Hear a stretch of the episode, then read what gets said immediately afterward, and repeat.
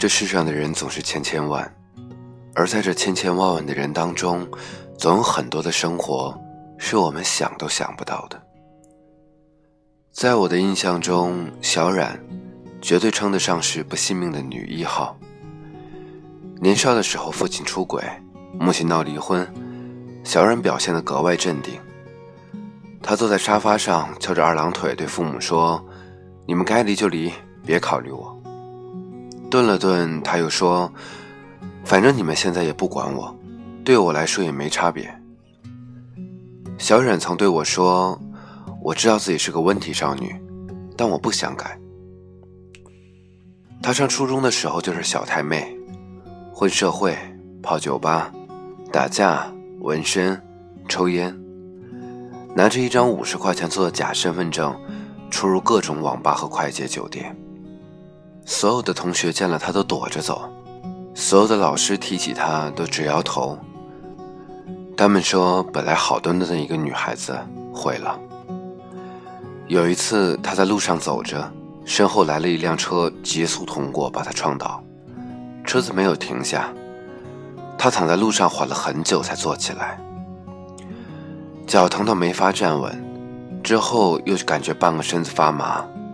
他硬是咬着牙，自己一瘸一拐地走到了医院，挂了急诊，拍了片子，左腿骨折。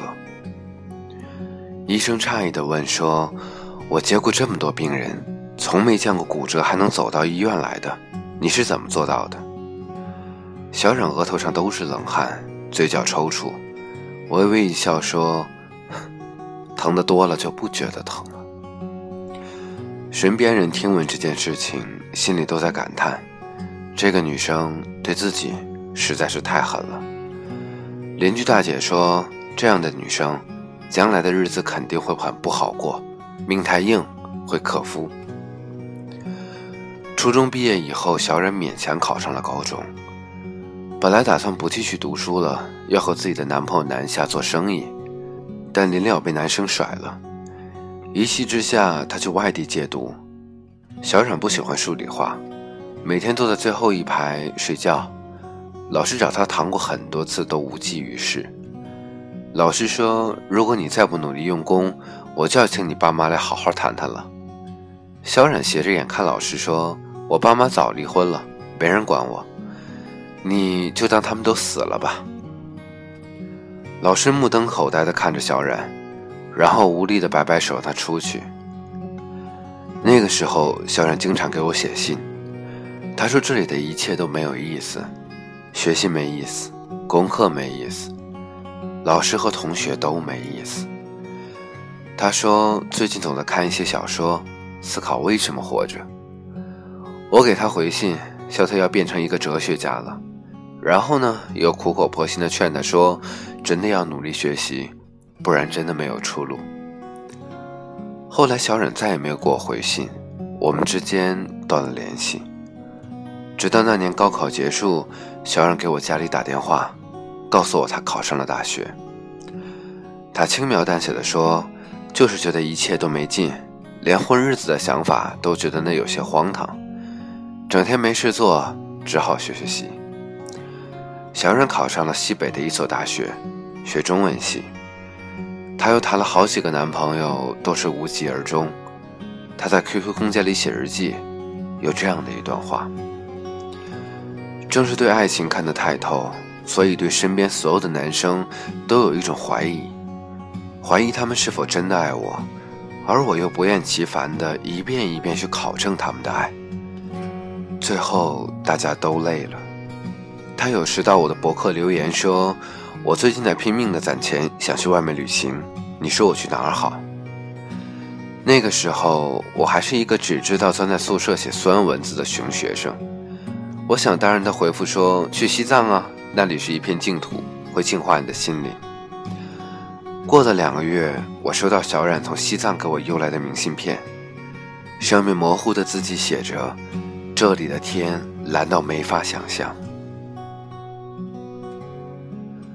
在我认识的人中，小冉是为数不多直接保研的人之一。他入学那天给我打电话，说自己换了专业，学了对外汉语。我疑惑地问：“你不是一直想学国贸吗？怎么就突然换了？”小冉笑了笑说：“我不知道啊，就睡了一觉，觉得国贸没意思，我还是喜欢和人打交道。”研究生期间，小冉去了世界上的许多国家。他在非洲给我发微信说：“你一定要来看看，这里的人真的太善良了。”他在耶路撒冷时发朋友圈说：“每个人都应该有信仰，好让自己的心面向着光。”小冉说。我希望通过这些经历，来向这个世界告白。几年后，我们相遇在北京，小冉已经是对外汉语的女博士，而我依然在北京摸爬滚打。见到我时，她用力拥抱了我，我笑着说：“你比我劲儿还大。”小冉眉眼之间依然有当年的模样，掩饰不住的风情万种，那里面有对人间烟火的欲念。也有一股不易被人察觉的阴郁。他与我谈起这些年的经历，一杯杯的喝酒，最后大着舌头说：“从不后悔自己有过的这些往事，都是他们成就了自己。”我看着他笑说：“哎呀，是啊，谁能想到曾经的不良少女能成女博士呢？”小人也咧嘴一笑说：“我就是不信命啊。”他们都说我毁了，都说我肯定不行，那我就偏要试试看，不能让人给我下定义，这种事情还轮不到他们。我点点头，你做到了。小忍深深的看了我一眼，说：“可我这些年也学会了一件事情。”我问是什么？他叹口气说：“我曾经非常厌恶自己的家庭，厌恶这个世界。”我觉得命运对我很不公平。我从小喜欢舞蹈，喜欢钢琴，我也曾经是个乖乖女，都是父母离婚让我变得叛逆，所以我一直觉得这是我的原罪。他顿了顿，接着说：“我一直都在逃避，不想面对自己的过去，也从来没有对自己满意。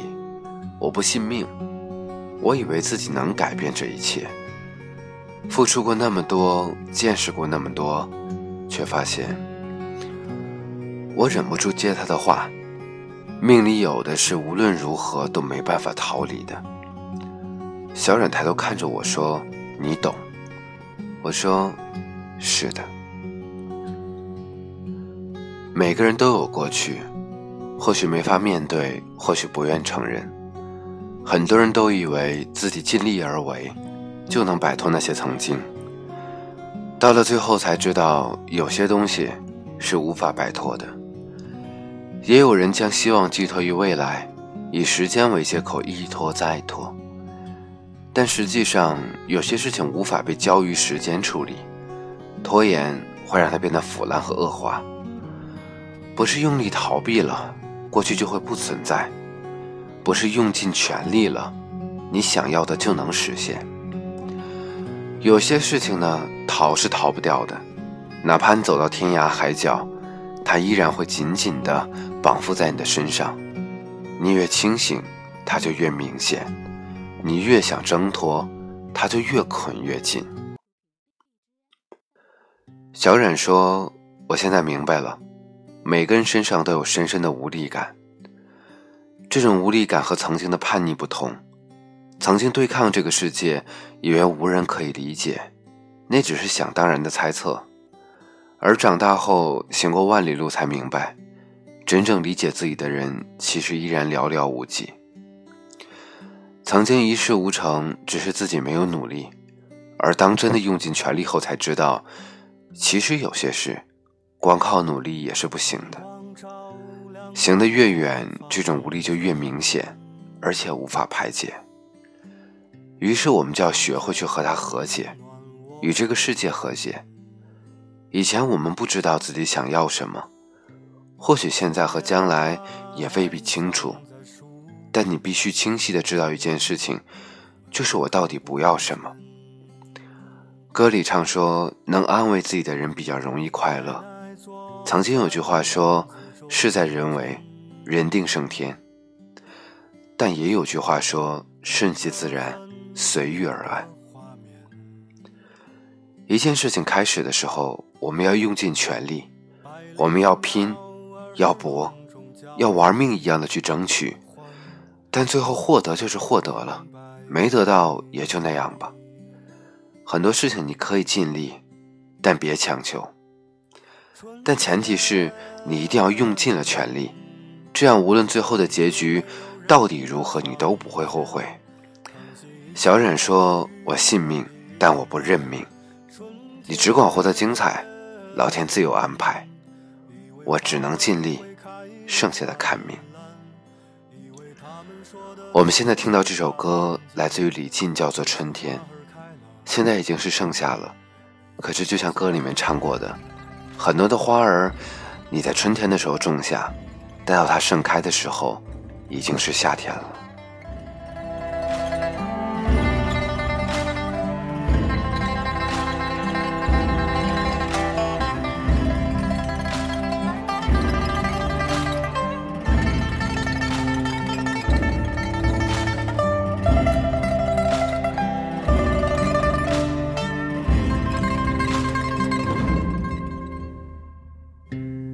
奶奶坐在院子中间，看着粉笔的画面，百灵鸟儿笼中叫的欢，但我却不明白。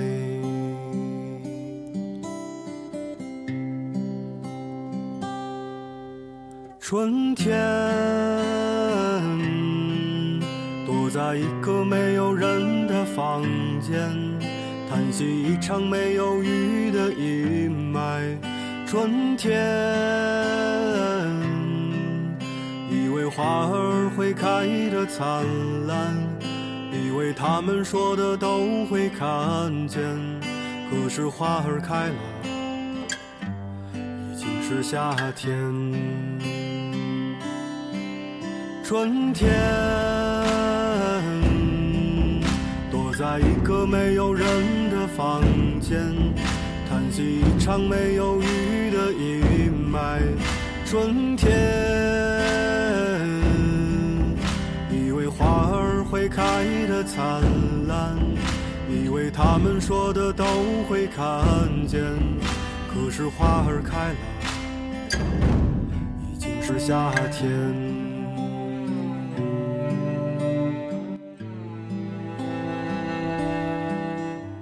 我不知道你在哪儿，用什么样的方式，在什么样的生活里面听到我的声音。